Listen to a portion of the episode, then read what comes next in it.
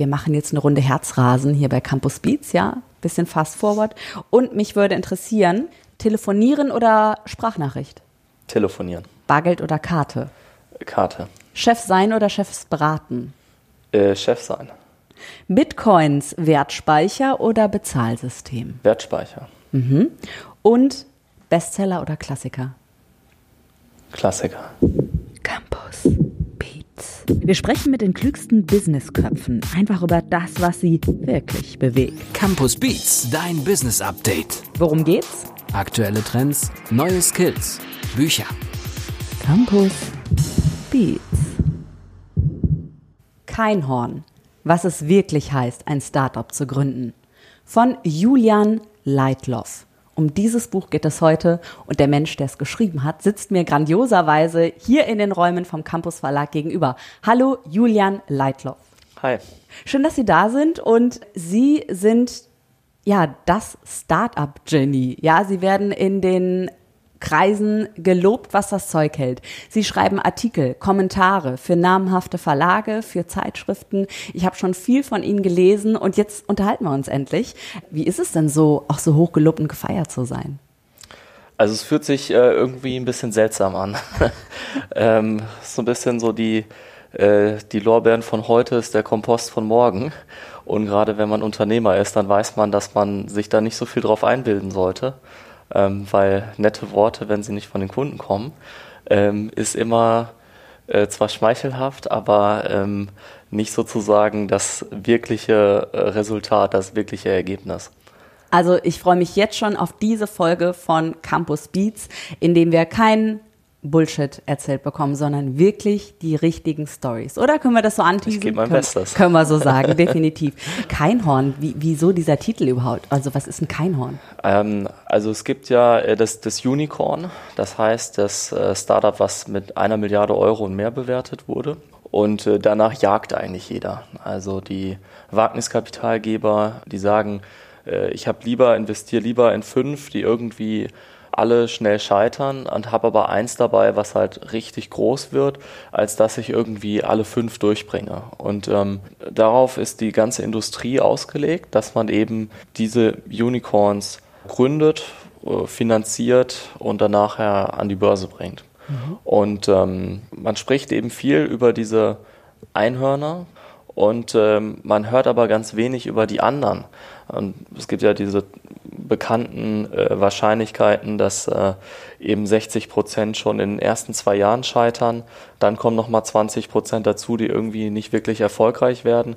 Und 20 Prozent, die werden dann zu wirklichen Unternehmen, äh, die irgendwie werthaltig sind. Und mir ging es ähm, eben darum, den Fokus wegzulenken von diesen 20 Prozent oder vielleicht sogar nur davon zwei Prozent, die eben so einen massiven Raum einnehmen und hin zu äh, den Leuten, wie ja auch ähm, ich, äh, die eben in dem anderen Bereich sind, weil ich habe noch kein Unicorn gebaut, ich habe noch kein Einhorn gebaut mhm. ähm, und deswegen ähm, wollte ich da auch nochmal eine andere, eine andere Richtung reinbringen. Jetzt gar nicht, um zu sagen, dass ähm, das ist gar nicht so ein, so ein Unicorn-Bashing, dass man sagt, das, und das ist alles doof, mhm. sondern einfach mal, weil ähm, einfach mal auch eine andere Perspektive reinzubringen, weil ich glaube, dass die auch sehr, sehr spannend ist. So ein Perspektivwechsel, das habe ich schon aus ganz vielen Branchen, aus ganz vielen Berufen gehört, dass das immer die Essenz ist.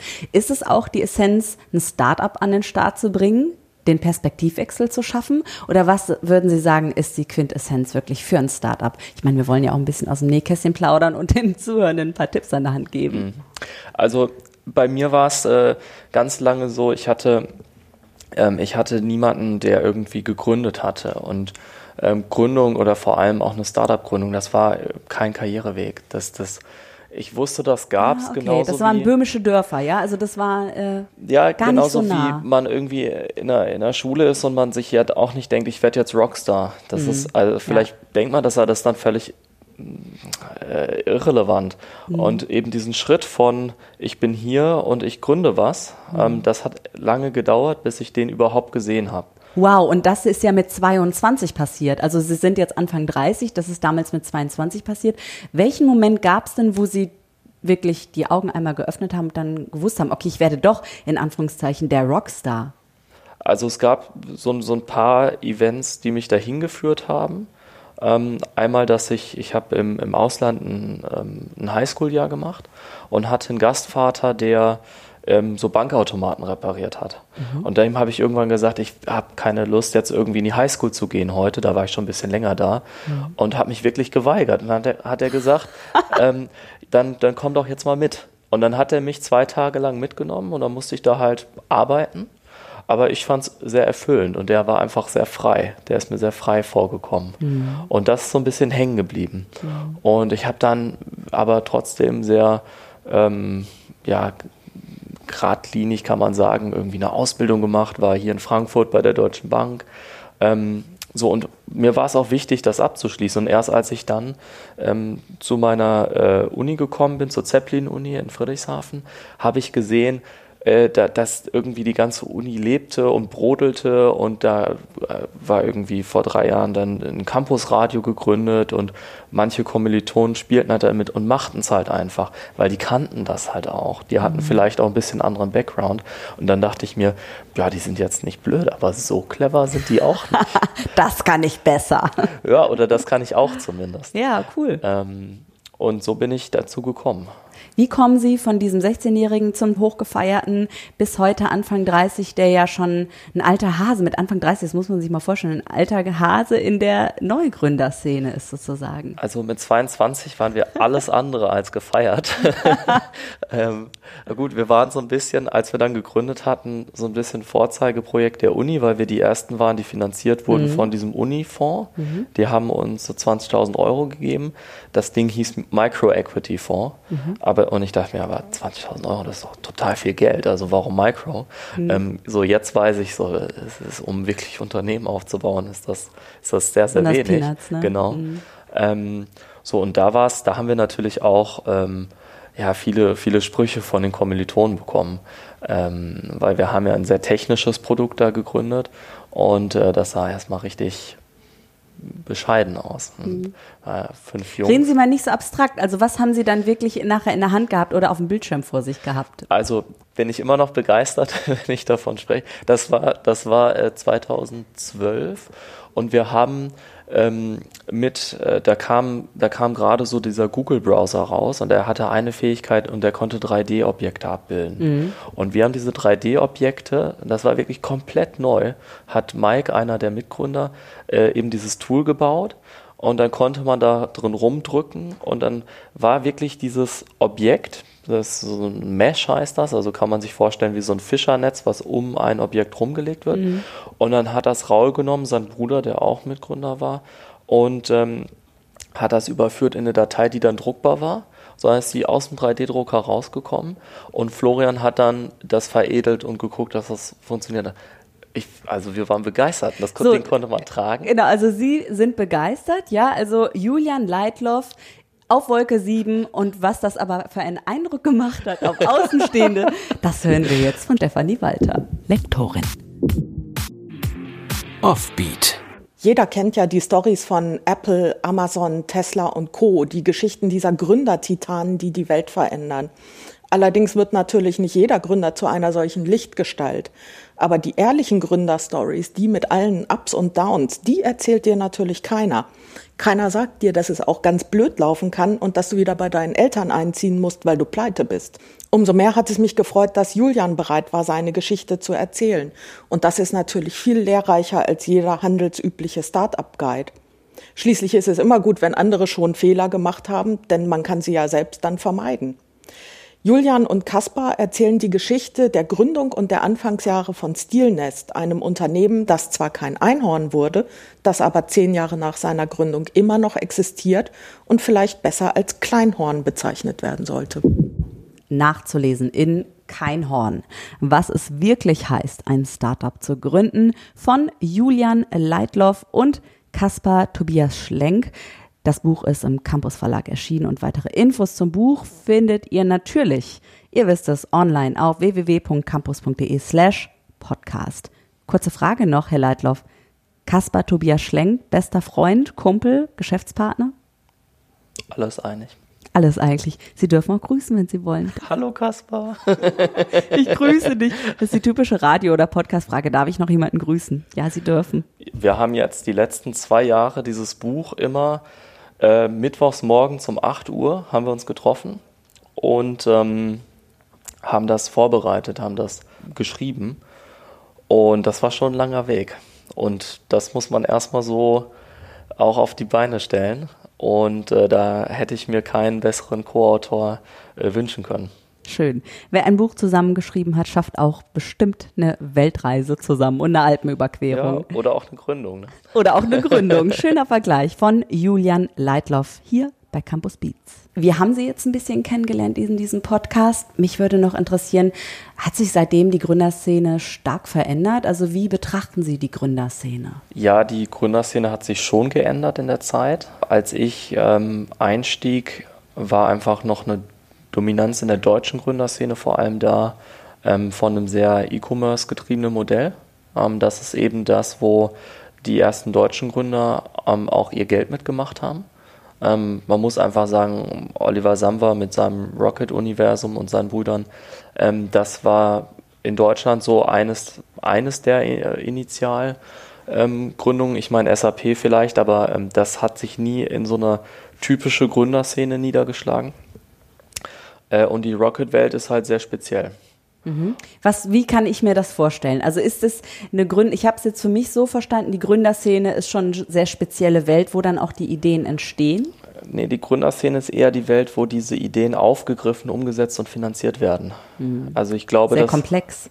dass ganz viele gute Ideen auch woanders entstehen. Aber die Möglichkeit eben, diese verschiedenen Zutaten, um den Kuchen dann auch aufgehen zu lassen, die gibt es halt eher in der Szene in, in dem Maße. Mhm. Weil ich brauche eine Finanzierung. Ich brauche Mitgründer, die das auch schon mal vielleicht gemacht haben, die auch wissen, wie skaliert man denn so ein Geschäftsmodell oder die vielleicht ähm, oder Mitarbeiter, die mal bei einem anderen Startup gearbeitet haben und wissen, boah, da haben wir doch was gemacht, da hatten wir unglaubliches Wachstum und das nehme ich jetzt und wende es hier an. Ähm, und das haben wir zum Beispiel ja auch in Friedrichshafen, wo wir das gegründet haben, ja auch nicht gefunden. Weil das heißt, sie hatten nicht die Zutaten, sie konnten den Kuchen quasi nicht backen, ja, sondern sie mussten sich erstmal alles mühselig, alles einkaufen, zusammenziehen, oder? Oder wir haben es gar nicht bekommen. Mhm. Weil wenn ich ähm, in Friedrichshafen bei einem Automobilzulieferer am Band 35 Euro bekomme, dann muss ich mir ja nicht irgendwie mich abschuften, um bei einem Startup dann, wenn ich das auf die Stunden runterrechne, bei einem kümmerlichen äh, Gehalt zu landen. Wir hatten dann Praktikanten von der Uni, aber das waren jetzt auch nicht so dieses typische Praktikum, das waren einfach Kommilitonen, die Bock hatten, mit uns da irgendwie mitzuarbeiten.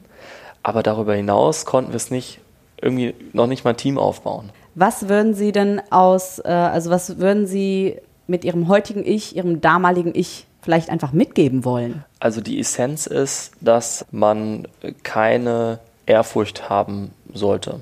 Mhm. Äh, man sollte sich vergewissern, was es für eine Arbeit ist und auch für einen Stress. Und das kann heißen, dass man wirklich so fertig ist, dass man denkt, ich schmeiß alles hin, aber in diesem Moment darf man eben nicht hinschmeißen. Und wenn man sagt, das schreckt mich nicht ab, ähm, dann kann man das machen. Und das ist, glaube ich, die Botschaft, dass man da nicht irgendwie, wie ja auch ich, an der Privatuni gewesen sein muss.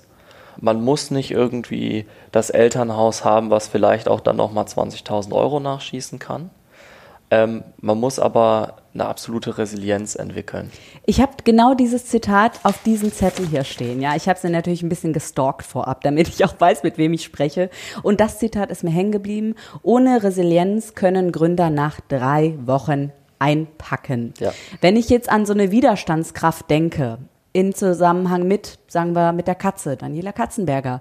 Wie hoch muss denn da die Resilienzgrenze sein?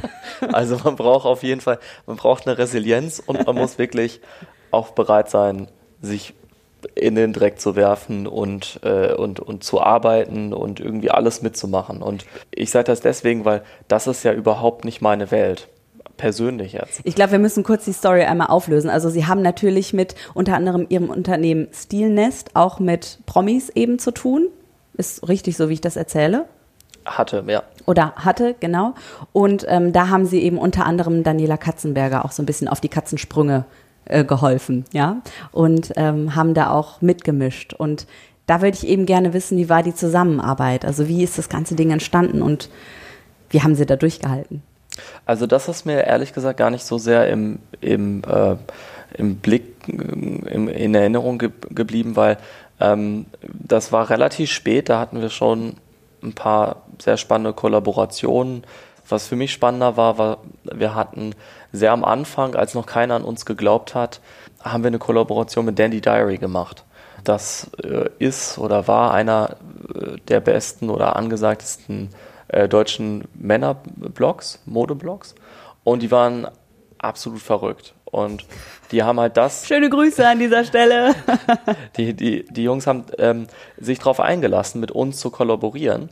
Wir haben uns aber auch richtig reingehangen, um was Spannendes zu machen. So, und das war das erste Mal, dass eben so ein bisschen so, ähm, ja, das, das Eis gebrochen war und äh, dann das für andere vielleicht auch sicherer war, um mit uns zu kollaborieren. Und so hat man sich eben nach, nach vorne, ähm, nach oben gearbeitet. Was war denn da Ihr Antrieb, Ihr Beat sozusagen, damit Sie da dran geblieben sind bei dieser doch eher schwierigen zusammen oder auch herausfordernden Zusammenarbeit in dem Moment?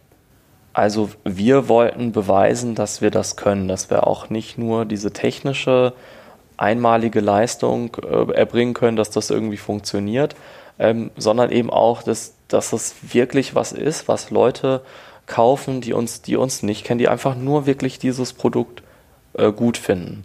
Und ähm, mit diesem Fokus äh, waren wir halt wirklich sehr unnachgiebig und ähm, haben halt das gemacht, was, was getan werden musste, beziehungsweise wo wir wussten, dass das uns auf die nächste Stufe bringt.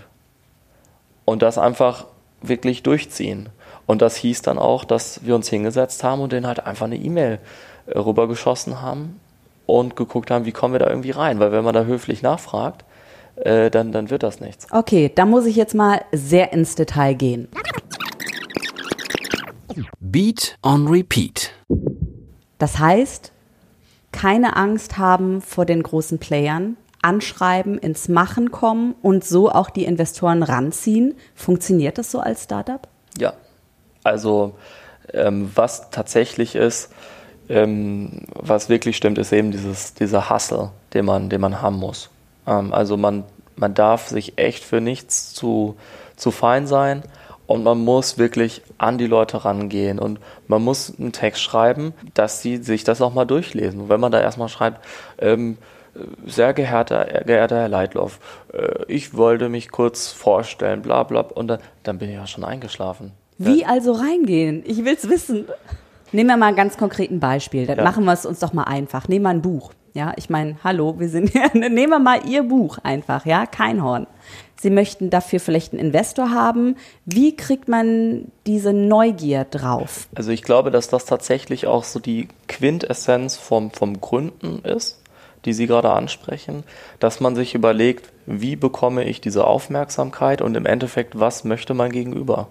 Also, dass man da eine Empathie entwickelt und dass man nicht nur um sich selber drehen lässt, sondern dass man sich fragt, was möchte denn das, das Gegenüber? Und ähm, jetzt, um das konkret auf das Buch zu machen, ein Verlag möchte ein Buch, was, was spannend ist, was, was Leser hören wollen.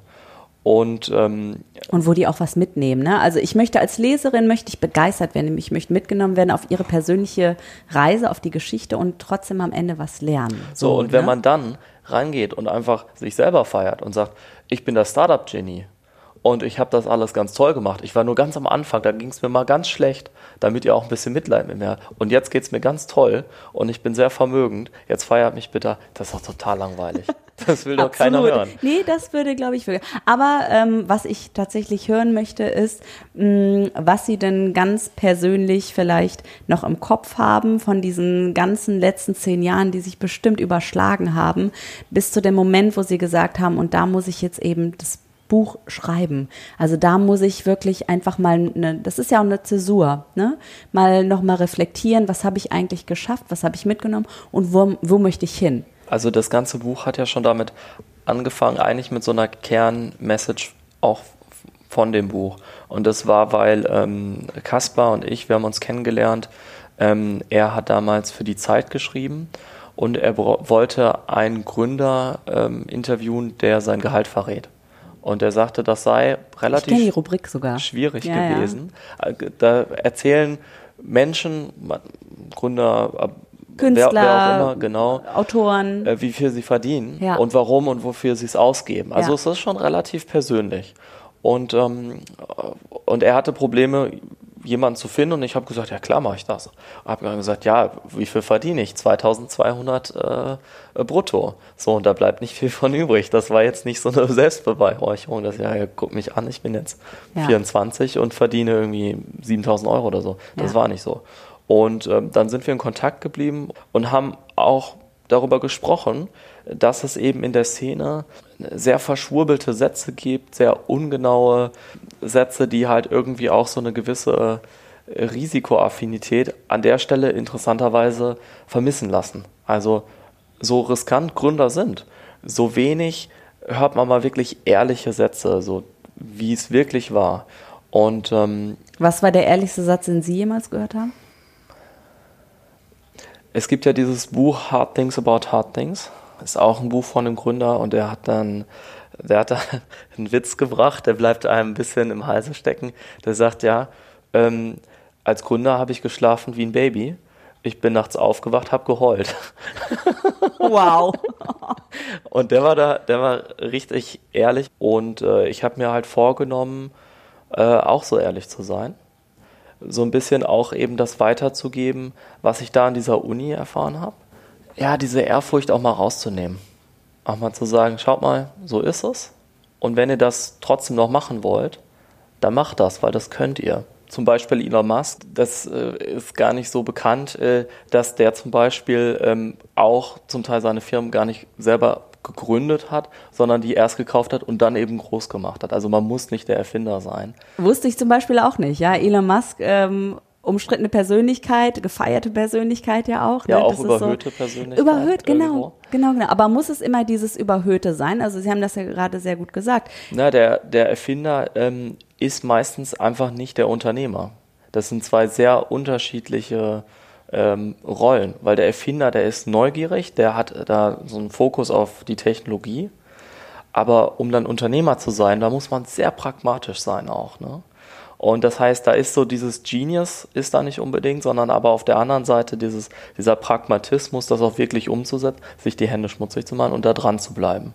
Und deswegen glaube ich auch, dass dieses Erhöhen, das, das, das, das, ähm, das bringt es nicht. Und ich glaube, dass wir eine viel bessere Innovationskultur auch haben könnten, eine Gründerkultur, wenn man auch andere Leute, die sich vielleicht da nicht wiederfinden, weil sie nicht so aussehen wie Elon Musk, weil sie vielleicht auch ähm, nicht den Hintergrund haben oder einfach, weil sie sich das jetzt noch nicht zutrauen, dass man denen sagt, doch, du kannst das nämlich auch. Und das ist, das ist eigentlich das, was wir mit dem Buch vermitteln wollen. Wenn der, wenn der das kann, also wenn man das Buch gelesen hat, dann wird man, dann wird man manche Stellen haben, wo man sich denkt, so, oh, warum hat er das denn jetzt gemacht? Also mit anderen Worten, wenn der das kann, dann kann ich das auch nachzulesen in Keinhorn, was es wirklich heißt, ein Startup zu gründen. Julian Leitloff, ganz spannend. Dankeschön, dass Sie hier sind, dass Sie hier waren in Campus Beats. Ja, und wenn danke. Also und wenn auch wenn Sie, Herr Leitloff, ja, noch mal was nachlesen wollen oder sowas zu Ihrem Buch übrigens oder zu ganz vielen anderen tollen Autoren und Autoren könnt ihr das natürlich machen auf www.campus.de slash podcast oder ihr schreibt uns einfach eine Mail, dann wissen wir, was wir in der nächsten Folge fragen können, besser machen können. Ja, Kritik, Anregungen gerne rüber zu uns an podcast.campus.de. Ich bin Andrea Peters und verlasse diese Folge sehr nachdenklich und sehr gespannt auf Keinhörner. Bleibt neugierig. Campus Beats. Mehr Campus gibt es unter www.campus.de slash podcast.